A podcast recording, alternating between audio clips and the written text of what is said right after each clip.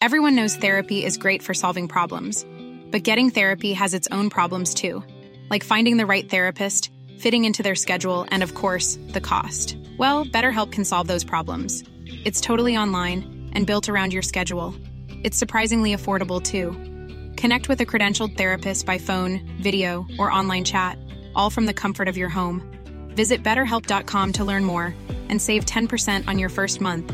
That's BetterHelp H E L P.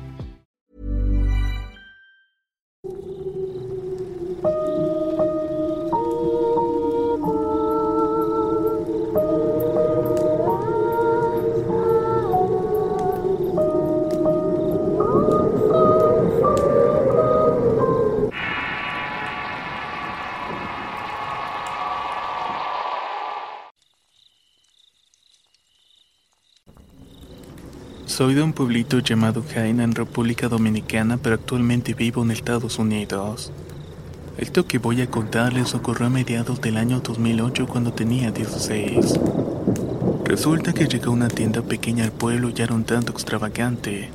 Todos fuimos a comprar y a curiosear ya que llevaban cargamento de Estados Unidos a Haití, lugar donde saben se practica mucho el vudú. Terminé comprando un cinturón muy peculiar. Tenía muchas calaveras humanas y la cara de un macho cabrío. Casi el día siguiente me comenzaron a pasar cosas extrañas. Ratones y cucarachas se subían a mi cama y sentía una presencia extraña junto a mí. Algunas veces parecía ver la silueta de un hombre vestido de negro, y en mi mente escuchaba blasfemias hacia Dios. Estuve durmiendo con el cinturón cerca y comenzó a orar y en ese momento escuché una voz que me dijo, rompe la correa. Al otro día le dije a mi hermanito que iba a romperla y al momento de hacerlo y al abrirla en dos pedazos, de dentro salió un gusano rojo con negro. Quedamos impactados y luego de eso la boté y la tiré en la maleza y nada raro ocurrió. Tres meses después volví a la maleza y encontré el cinto como si nada le hubiera pasado. Me dio tanto miedo que lo terminé echando al fuego. Posteriormente comencé a visitar la iglesia de vez en cuando. Vaya que existen cosas muy raras en este mundo.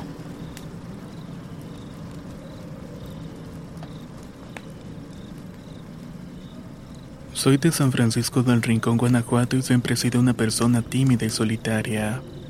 Una noche estaba a punto de dormir y decidí ir al baño que estaba a un lado de mi cuarto. Pero al abrir la puerta un frío helado recorrió mi cuerpo. Miré hacia el baño, noté a una mujer de blanco sentada que lentamente se puso de pie. Lo único que hice fue hacer inmediatamente correr a mi cuarto y no dejé ni una sola palabra. Dos días después soñé con ella y me provocó parálisis del sueño mientras me golpeaba. Lo extraño era que todos los golpes de mis sueños me provocaban dolor en la realidad. Las cosas se repitieron por bastante tiempo. Un día molesto y cansado le grité que solamente en sueños me ganaba, pero que si eso fuera en persona la cosa sería diferente. Al llegar la noche algo estaba rascando la puerta de mi cuarto. Cuando volteé miré que algo blanco estaba tirado en el suelo. Pensé que era papel o una servilleta que mi mascota había rasguñado para agarrarla. Me paré, la levanté y me di cuenta que era como una manta o pedazo de sábana que venía desde la puerta. Solté mi cama y esa manta era jalada hacia afuera como si esa mujer se estuviera alejando. Al pasar los días conocí a mi primera novia y fue a su casa y una tormenta impidió que me fuera temprano. Me terminé despidiendo como eso de las 12 de la noche aproximadamente. Al caminar por una terracería vi una casa en ruinas y justo ahí un silbido que me hizo voltear. Era ella. La mujer de mis sueños estaba sonriéndome con una boca muy larga y ojos amarillos.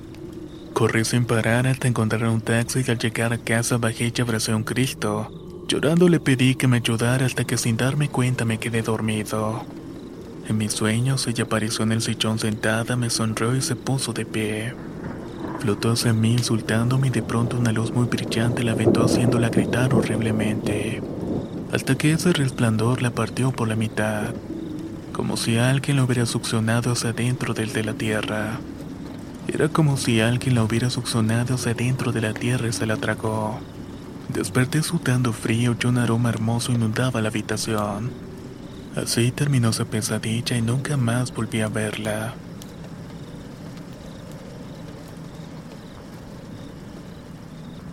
Soy de Monterrey, Nuevo León y estuve viviendo con mis abuelos paternos como unos ocho meses aproximadamente. Cuando llegué me dieron el cuarto que estaba arriba de su casa puesto que nadie lo estaba ocupando. Los primeros días todo estaba normal, pero en el transcurso de la semana comencé a sentir una pesadez, sobre todo al estar solo en la noche. Al principio veía que alguien se asomaba por una ventana que daba una terraza. Era el rostro de una niña que se aparecía muy rápidamente y se alejaba sin mover las cortinas. Cabe mencionar que la ventana estaba justamente enfrente de la cama, así que se veía perfectamente la escena. Me pareció extraño, pero no me asustó y lo ignoré por completo. Pasados los días tenía la puerta de mi cuarto abierta que daba a un pasillo y luego el patio trasero. Estaba en el celular y en el filo del marco de la puerta vi claramente cómo una niña se asomó muy rápidamente y se escondía cada vez que quitaba el celular de mi cara. Al cabo de cinco más veces que la vi me paré y cerré la puerta, y en efecto no había nadie en el pasillo. Es más, todo estaba total oscuras. Así pasaron los días y el ambiente se volvía cada vez más y más pesado. Seguía viéndose rostro infantil y cada que me levantaba a ver quién era no encontraba nada. El centro de esta historia ocurre una noche que estaba durmiendo y tuve un sueño donde veía a la niña a lo lejos en un cerro. Yo me encontraba caminando sin rumbo y al voltear a ver hacia el monte ella salió corriendo hacia mí. Venía descendiendo por la colina y eso me asustó y salí corriendo y al voltear atrás mío la vi muy cerca. Corrí más y más deprisa hasta que de pronto en una que volteó hacia atrás no la vi. Pero al regresar la mirada hacia el frente ahí estaba ella. Ahí fue que me gritó con una cara desfigurada y totalmente desencajada. El ruido fue tan impresionante que en ese momento desperté de aquella pesadilla y no podía moverme. Todo estaba como en cámara lenta y solo escuchaba un reloj antiguo a lo lejos con un tic-tac, pero no me podía mover. La niña estaba parada a los pies de mi cama y no me dejaba mover. Hasta que al final pude incorporarme y levantar mi torso y ella había desaparecido. Les juro que no pude dormir durante varias noches, hasta que un día mi madre llegó y me regaló un rosario bendito de San Francisco de Asís.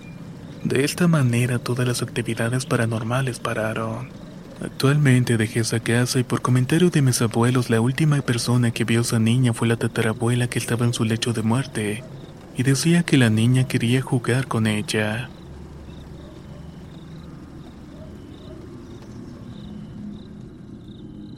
Actualmente tengo 18 años, vivo en Tepic, Nayarit, México y desde muy pequeña siempre estuve interesada en temas paranormales. Quizás es porque mi familia ha tenido varios encuentros relacionados. A lo largo de mi vida me han ocurrido muchas cosas raras, pero uno de los sucesos que más miedo y terror me causó fue hace aproximadamente tres años cuando vivía en la casa de mi padre.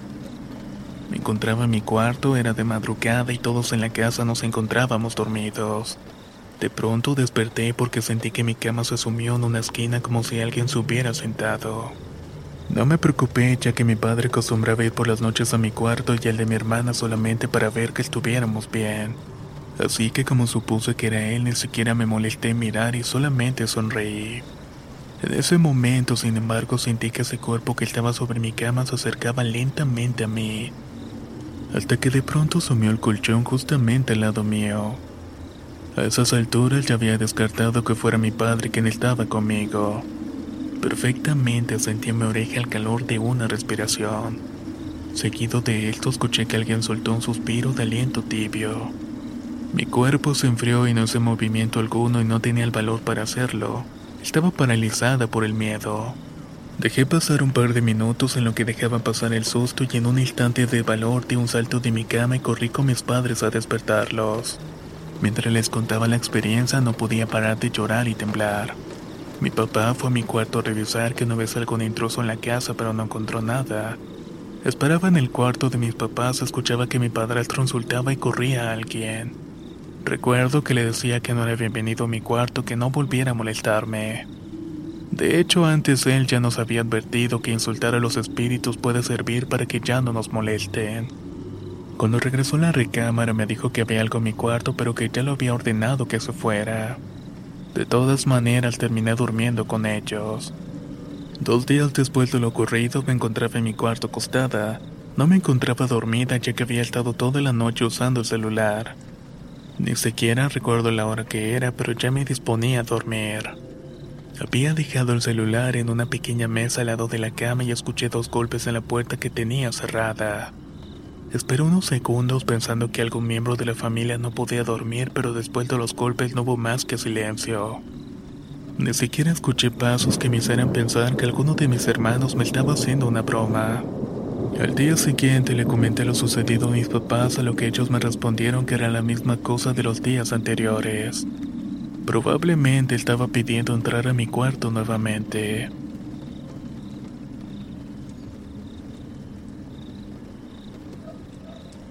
Esto que voy a contar sucedió en el mes de noviembre del año 2007. Recuerdo que ese día en la mañana me presenté al centro escolar donde estudiaba. Teníamos que reponer materias y junto con un amigo llegamos por la mañana y para nuestra sorpresa solamente estaba el conserje y un profesor. Mi amigo y yo empezamos a caminar y en uno de los pasillos encontramos una montaña de arena, la cual cubría una estrella dibujada en el piso. Supimos que en ese lugar se había jugado la marquita, el cual es un juego de invocación. Recogí un trozo de madera que estaba cerca de esa estrella creo que ese fue un error muy grande. Luego continuamos caminando como si nada y hablando de ese tema cuando de la nada consulté. Oye, ¿y por qué se le llama Martita ese juego? ¿Qué a poco si se trata de un diminutivo del nombre Marta? A lo que me contestó casi de inmediato mi amigo. Lo que pasa es que tienes que decirlo al revés. Yo tomé uno de los cuadernos, escribí el nombre de Martita, volteé la página y quedó el nombre tal cual debe decirse, y como sin pensarlo lo repetí en dos ocasiones seguidas. De repente el trozo de madera que recogí empezó a vibrar de una manera violenta y sentí como me quemó la mano al mismo tiempo que una brisa muy salvaje golpeó los árboles cerca de nosotros. En ese momento escuchamos una risa tan fuerte y descarada que ambos salimos corriendo muy rápidamente. Del susto no sentí en qué momento solté el trozo de madera, pero mi mano tenía una quemada bastante fuerte. Al cabo de unos minutos regresamos al lugar donde ocurrió y el trozo de madera ya no se encontraba en el sitio. Tomamos nuestras cosas y caminamos hasta el salón del profesor que estaba allí y le contamos lo que habíamos pasado antes. Además le mostramos la quemada a mi mano. El profesor nos aconsejó que con esas cosas no debíamos jugar y me dijo, será mejor que asistas más a la iglesia y no te alejes del buen camino. Y créame que tomé el consejo al pie de la letra.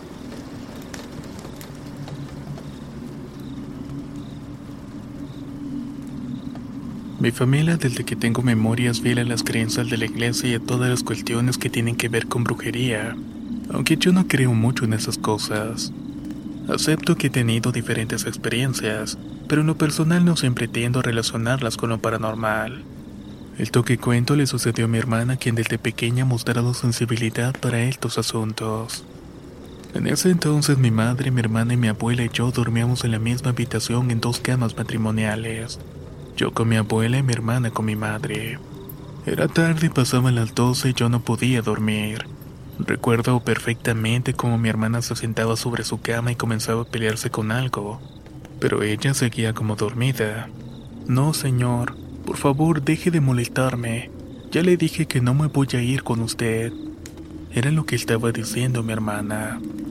Mi mamá entró en pánico y comenzó a hablarle a mi hermana para que despertara y para que no se fuera con ese señor. Pero tan rápido como empezó, mi hermana paró de hablar y volvió a acostarse como si nada hubiera pasado. Esta situación la terminó resolviendo mi abuela. Debajo de la cama en donde dormía mi hermana, mi abuela acomodó dos machetes en forma de cruz y no volvió a despertar en la noche. En otra ocasión, mi madre me contó que se encontraba en la misma casa de Chiapas ella y mi hermana solas. Me cuenta que la tenía en su regazo para que se durmiera, pero de un momento a otro mi hermana se sentó en sus piernas y le dijo, Mamá, ¿por qué Fer está en el patio de atrás y yo no? Mi mamá le dijo que yo no me encontraba allí, pero ella insistió.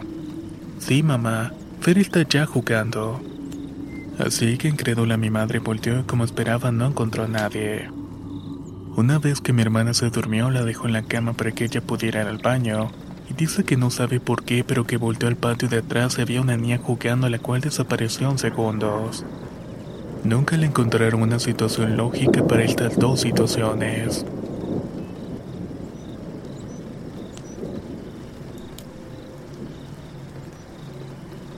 Esto le sucedió a mi madre hace muchos años atrás.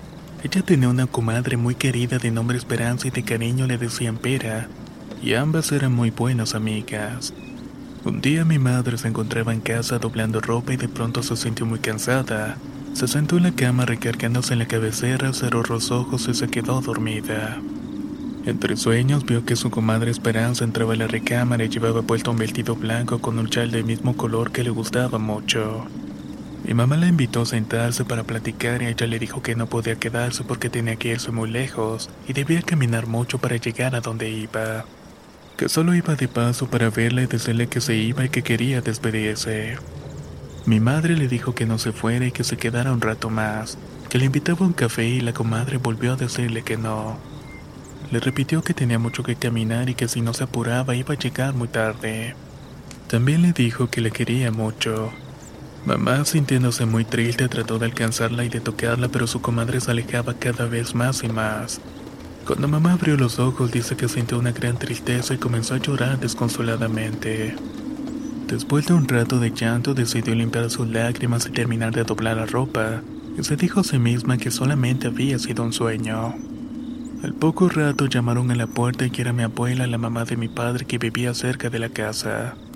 Platicaron un rato y de pronto mi abuela le dijo, ¿quién sabe qué pasaría en la casa de los Rojas? La comadre de mi madre era la esposa de uno de los miembros de la familia Rojas. Hace rato pasé y ya había mucha gente afuera. Dice mi madre que en ese momento sintió que se desmayaba como si un frío le recorriera el cuerpo y de inmediato dijo, Pera, mi comadre Pera, ¿Qué le pasó a mi comadre? Mi abuela le dijo que se calmara, pero ella se echó a correr a la casa de los Rojas. Cuando iba llegando, vio muchas personas y se metió a la casa abriéndose paso entre la gente, y se acercó a un ataúd que estaba en el patio de la casa. Allí, dentro de ese ataúd, vio con una gran tristeza que se encontraba su comadre Pera con la misma ropa que le había visto en el sueño. Le dijeron que había muerto de un infarto al corazón. Mi madre dice que su comadre Esperanza se fue a despedir de ella porque siempre se llevaron bastante bien. Y desde que se habían conocido se hicieron muy buenas amigas. Cuando mi mamá recuerda esto se pone un poco triste por su amiga, pero también dice que le da alegría porque al momento de partir no se olvidó pasar a despedirse de ella.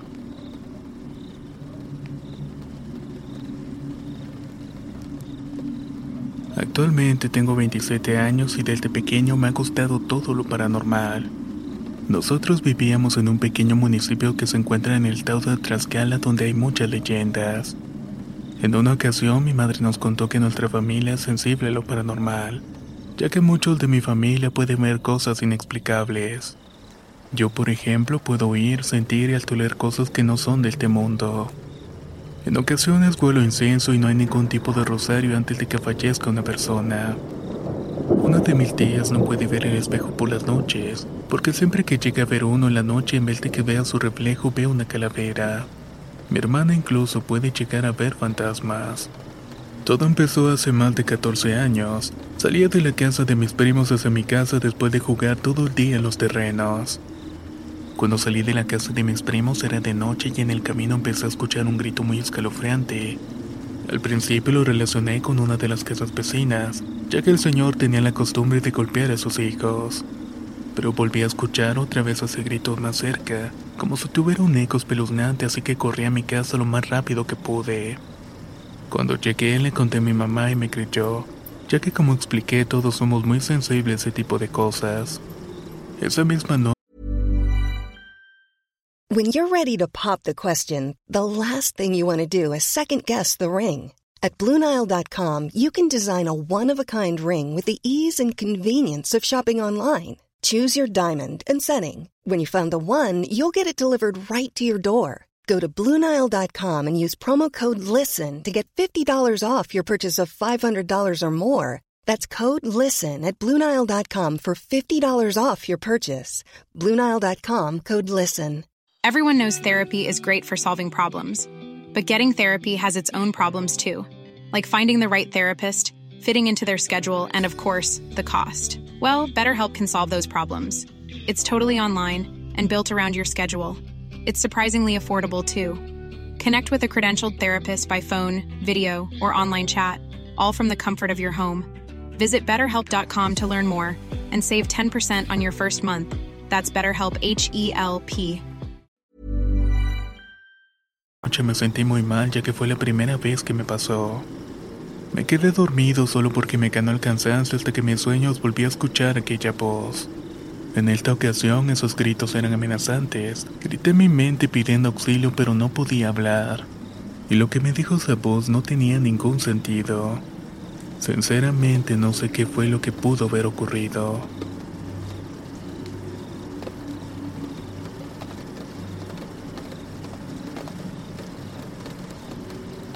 Tengo 17 años, soy del Salvador y quisiera contar algo que nos sucedió a mí y a mi familia. Todo comenzó hace un año aproximadamente. Vivíamos al lado de un terreno muy grande que es de una señora muy anciana. Según cuentan en el pueblo hace mucho tiempo practicaba la brujería. A consecuencia de todo esto, su hijo enloqueció y otra hija murió cuando tenía 21 años. En esa casa solo vivían ellos dos y señaló la señora tenía un comportamiento bastante extraño. Por ejemplo, colocar listones en todas las ramas izquierdas de los árboles del terreno. Después de unos meses, la señora se puso muy enferma y otro hijo que vivía en la capital se lo llevó. Por lo tanto, el terreno había quedado vacío. Pasaron unas semanas, era una noche cualquiera en mi casa hasta que mi hermano discutió fuertemente con mi madre. Él siempre ha sido muy rebelde y fue tanto su enojo que salió medianoche hacia el terreno de la anciana y no supimos de él hasta la mañana siguiente. Cuando llegó tenía los ojos rojos y tenía muchísima fiebre. Casi tartamudeando nos contó que cuando llegó al terreno se sentó en la pila que se encontraba ahí e inmediatamente escuchó que alguien lo llamaba diciéndole shh, shh, shh. Luego esto se convirtió en una clase de chillidos como sollozos. Rápidamente sintió un escalofrío, levantó la vista y vio que en un árbol estaba una criatura que tenía una forma extraña. La cabeza era muy pequeña, los brazos y piernas eran extremadamente largos. De ese que tenía la piel grisácea y los ojos brillantes amarillentos. Quiso gritar y correr, pero no pudo emitir ningún sonido y le costaba mantenerse de pie. Entonces avanzó hasta una piedra muy grande y se acurrucó atrás de ella. Sentía como si estuviera a punto de desmayarse, pero estaba consciente. Así estuvo toda la noche hasta que llegó a la casa. Durante los días siguientes esto estaba casi olvidado hasta que comenzaron a pasar cosas extrañas. Un día mi padre se levantó a tomar un poco de agua como eso de las dos de la madrugada. Cuando se acercó a la ventana de la cocina observó a una mujer exageradamente delgada sentada en una silla del jardín. Se encontraba vestida de negro y su cabello impedía observarle su rostro. Inmediatamente supo que era un mal espíritu y todos sus cabellos se erizaron de una forma nunca antes experimentada. Días después me tocó algo a mí. Estaba en mi cuarto en la computadora cuando escuché un ruido como de pasos. Apagué la computadora y me dispuse a dormir y estaba comenzando a dormirme, cuando pude observar una pequeña figura translúcida de un niño sin rostro.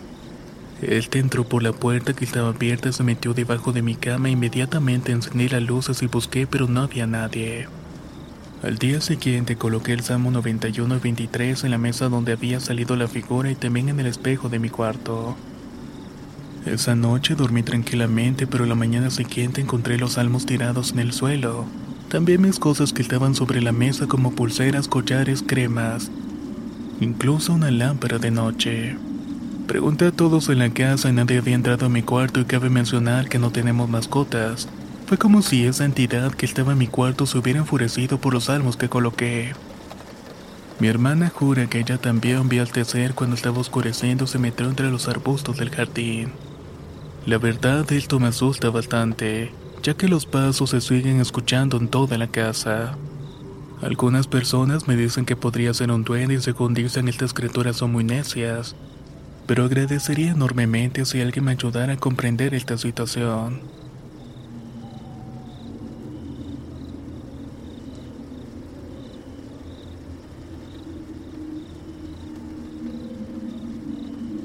Viví en Veracruz en un pueblo que se dedica a la siembra y recolección de la caña de azúcar llamado Ángel Rosario Cavada. Este está rodeado de mucha vegetación con su río y un canal que por lo que me han contado fue hecho por esclavos hace algunos siglos. Pero bueno, la cosa es que cuando yo tenía 10 años estaba caminando rumbo a la casa de una tía y para llegar tenía que cruzar un puente colgante que atraviesa el río con un barranco de aproximadamente 10 metros. Al momento de comenzar a pasar vi a una mujer de vestido blanco y largo recargada en el centro del paso mirándose el agua.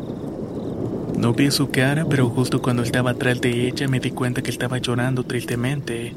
Me contagió su pesar al escucharla, pero seguí caminando y casi al llegar al otro extremo me paré y me dije a mí mismo, pobre mujer, se le pegaron o la corrieron o le hicieron algo. Me quise regresar a preguntar si estaba bien, pero pensando lo peor dije que mejor no. ¿Qué tal se enojaba me contestaba mal, pero al voltear mi sorpresa fue que ya no había nadie? Me saqué de onda y seguí mi camino, llegué a la casa de mi tía y le platiqué, pero no me creyó. Después de un rato cayó la noche, comenzó a llover y el río creció tanto que estuvo a punto de desbordarse. Mi tía vivía a las orillas del barranco, me había mandado recoger una ropa que estaba tendida en el patio, y al jalar la última prenda un trueno alumbró el cielo y la volví a ver enfrente de mí. Quedé pasmado, pero agarré valor y le pregunté, ¿qué quieres? ¿Necesitas algo? Pero esa mujer no me contestó y solo desapareció a la luz de otro relámpago. Créanme que esa experiencia sí me ha dado bastante miedo.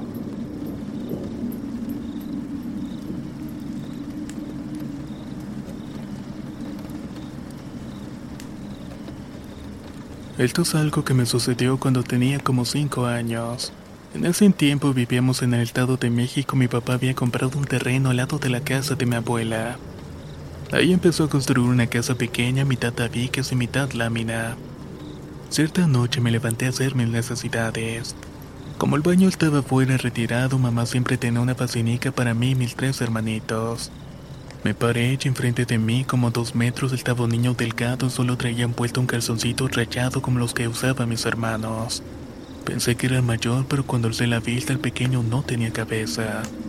Rápidamente me fui a la cama y me tapé completamente. Después de un tiempo papá vendió el terreno y nos fuimos a vivir a otro lado. Cuando tenía siete años le comenté a mis padres lo que había visto aquella noche. Mi mamá dijo que mis hermanos le preguntaban que quién era el muchacho que todas las noches estaba parado junto a su cama acariciándole el pelo. Ahora construyeron una casa de dos pisos muy bonita, pero dicen que espantan, pues se supone que murió un joven que cayó de la azotea clavándose en las perillas. Podemos decir que como se fue de este mundo no ha podido descansar todavía.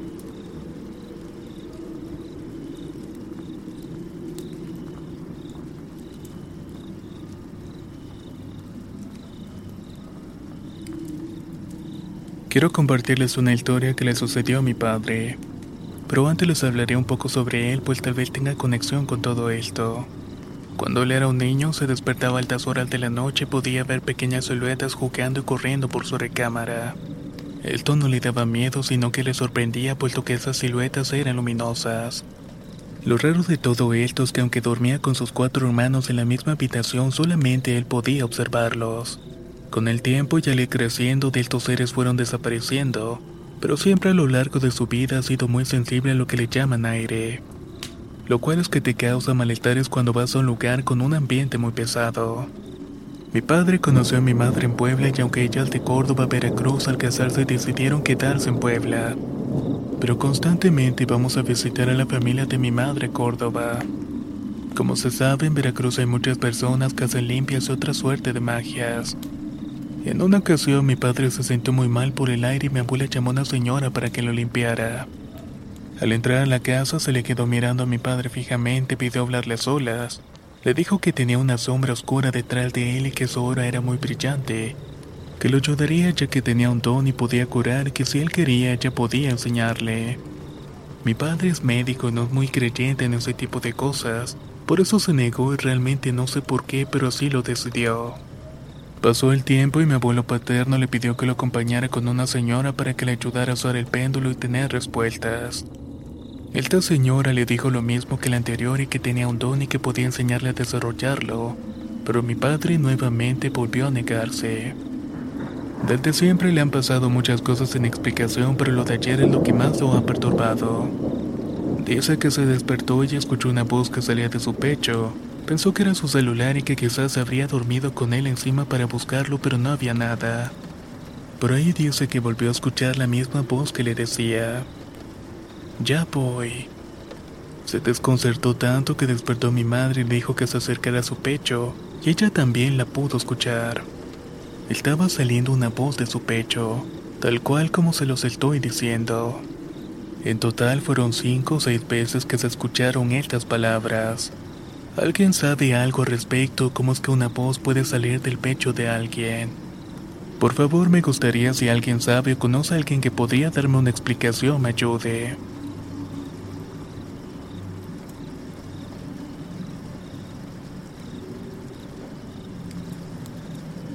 Hace tiempo teníamos una tienda y ahí dentro estaba un pequeño televisor y cuando mi madre quería ver sus programas en la noche se quedaba allí. Cierto que hacía una medianoche estábamos una de mis hermanas y yo platicando cuando empezamos a escuchar cómo arrastraban cadenas en el callejón. Y de pronto los perros comenzaron a ladrar como locos. Empezamos a gritarle a mi madre que se fuera a la casa y mi hermana la estaba regañando. Al siguiente día varios comentaron haber visto la carreta chillona o la carreta de la muerte. Desde pequeña he sido muy sensible y fuerte con las cosas paranormales. Ya cuando iba creciendo siempre amé mi independencia. Vivíamos en una humilde casa con dos cuartos. Todas mis hermanas y yo dormíamos en el mismo. Y por una crisis económica mi madre le tocó ir a trabajar a San Salvador semanas enteras. Mientras tanto mi padre estaba trabajando de noche como vigilante. Yo prefería dormir sola porque así tenía el silencio suficiente para concentrarme en mis tareas. Dos veces me despertaron arañazos en la ventana de madera y otros dos en la puerta. Lo extraño de todo esto es que nadie vivía al lado de esa casa. Al comentarlo mi madre decía que era un sapo y yo le insistía. ¿Cómo es que un sapo puede arañar una puerta? Hasta que los días que yo estaba durmiendo en ese mismo cuarto y al escucharlo despertó y entonces me creyó. Un día mi hermana desconfiada de lo que yo hacía sola allí se quedó a dormir conmigo y a medianoche se acercó con la voz entrecortada y me dijo, Pame, ¿será que me puedo acostar a tu lado? Sentí se acostó a mi lado y recuerdo estaba fría y temblando. Fue que hice algo que nunca hacía porque ni ella ni a mí nos gustaba. Le abracé y entonces me dijo, Mañana te cuento, solo te digo que me estaban tocando el pelo. Yo solo le cubrí la cabeza con mi mano y le dije que eso pasaba por no orar antes de acostarse. Al siguiente día me dijo que jamás se volvía a quedar en ese cuarto porque la asustaron. Empezó a decirme que estando dormida alguien empezó a acariciarle su cabello. Ella por un momento creyó que era yo, pero luego la jalaron agresivamente con mucha fuerza. También le jalaron su cobija como queriendo botarla de la cama. Dijo mi nombre y todo se detuvo por un momento pero luego empezaron a moverle el colchón. Ella alcanzó a gritarle a mi madre, pero a duras penas, pues su voz no salía de su garganta. De repente todo se detuvo y volvió a sentir que acarizaban su pelo, y después de un rato pudo moverse. Analizando un poco, creo que esto se le conoce como burleta, ya que mi hermana recién había tenido su cabello rubio. También había escuchado que esas cosas pueden llegar a enamorarse de las personas y molestarlas pero afortunadamente no pasó de eso.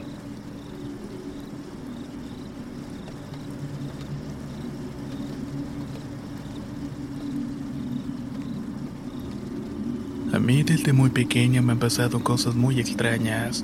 Por ejemplo, dos meses después de la muerte de mi abuelito cuando tenía siete años, lo vi por primera vez acostado a un lado de mí con algodones en la nariz y pus saliéndole de la boca.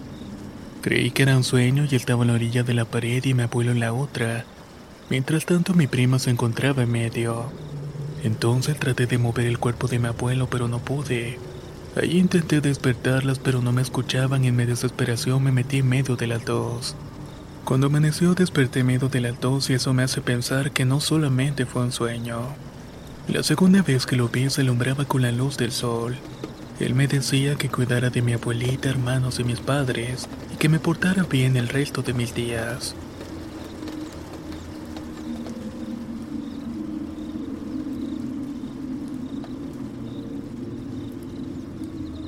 Mi primo, mi amigo y yo fuimos a cazar un antiguo colegio de monjas.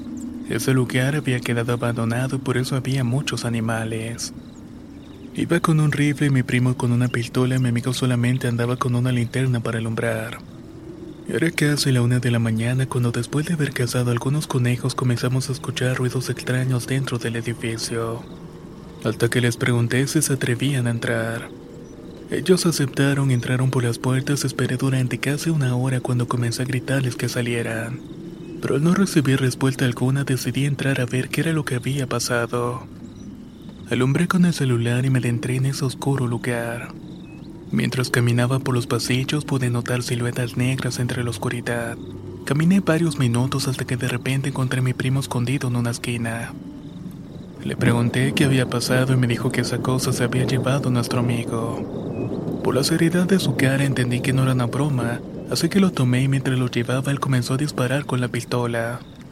Yo no entendía por qué disparaba hacia atrás hasta que me di la vuelta pude ver una mujer vestida de monja corriendo atrás de nosotros. No deberían haber venido. Alcanzaba a gritarnos cuando por fin pude lograr salir del colegio y comenzamos a correr rumbo a las casas más cercanas. Al llegar a la primera nos dejaron entrar y nos preguntaron qué era lo que había pasado. Les contamos que un fantasma se había llevado a nuestro amigo y obviamente no nos creyeron.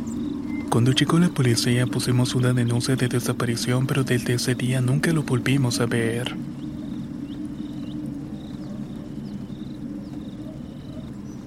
Mi madre solía mandarme a traer agua de la esquina que pasaba por detrás de la casa. Esta era muy oscura, llena de árboles y sombras y cada vez que salía sentía que algo o alguien me estaba observando. Esto hacía que quisiera que saliera corriendo rumbo a la casa lo más rápido que pudiera.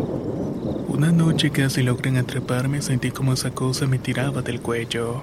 Esa misma noche desperté llorando viendo desesperada la ventana de mi cuarto. Noté que era una bruja que reía y casi todas las noches se siguió repitiendo esa escena. Incluso me seguía cuando iba a visitar a mis abuelos. Una noche me despertó su risa en el cuarto donde dormía, desperté y la vi. Estaba arrodillada y me hablaba al oído, se reía macabramente. Trataba pero no podía moverme ni gritar e intentaba rezar y pedía desesperada a Dios que me ayudara, ya que solamente de esta manera se iba y me dejaba en paz.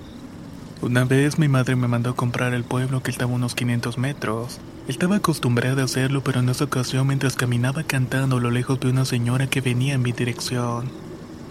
Al verla sentí un escalofrío y no sé por qué, pero giré y tomé otro camino. No quise ver quién era, pero lo que me hizo sentir me puso en alerta. Cuando estaba por llegar al pueblo la vi de nuevo y también iba chequeando y entré en una tiendita y para mi sorpresa ella también entró. La vendedora me preguntó qué cosa deseaba, pero no pude ni responder y solamente miraba a esa señora que parecía me estaba siguiendo. Le dije que la atendiera ella primero y hasta que finalmente vi que se iba me vino el alma al cuerpo. Compré lo que necesitaba y contenta porque me regalaron un caramelo y salí tomando el camino de vuelta. Solo para encontrarme a esa señora esperándome me preguntó que por qué la estaba evitando. Me dijo que nosotras éramos familia y era una tía de mi madre. Lo único que quería era que fuera su amiga. Le pedí que por favor no me asustara más y que nunca había dicho nada a nadie de que me visitaba por las noches. Ella agradeció por eso y de verdad nunca más lo hizo. Al contrario, cada vez que yo estaba en peligro sentía que alguien venía a mi ayuda y yo mentalmente le daba las gracias. ¿Será acaso que ella era la misma persona?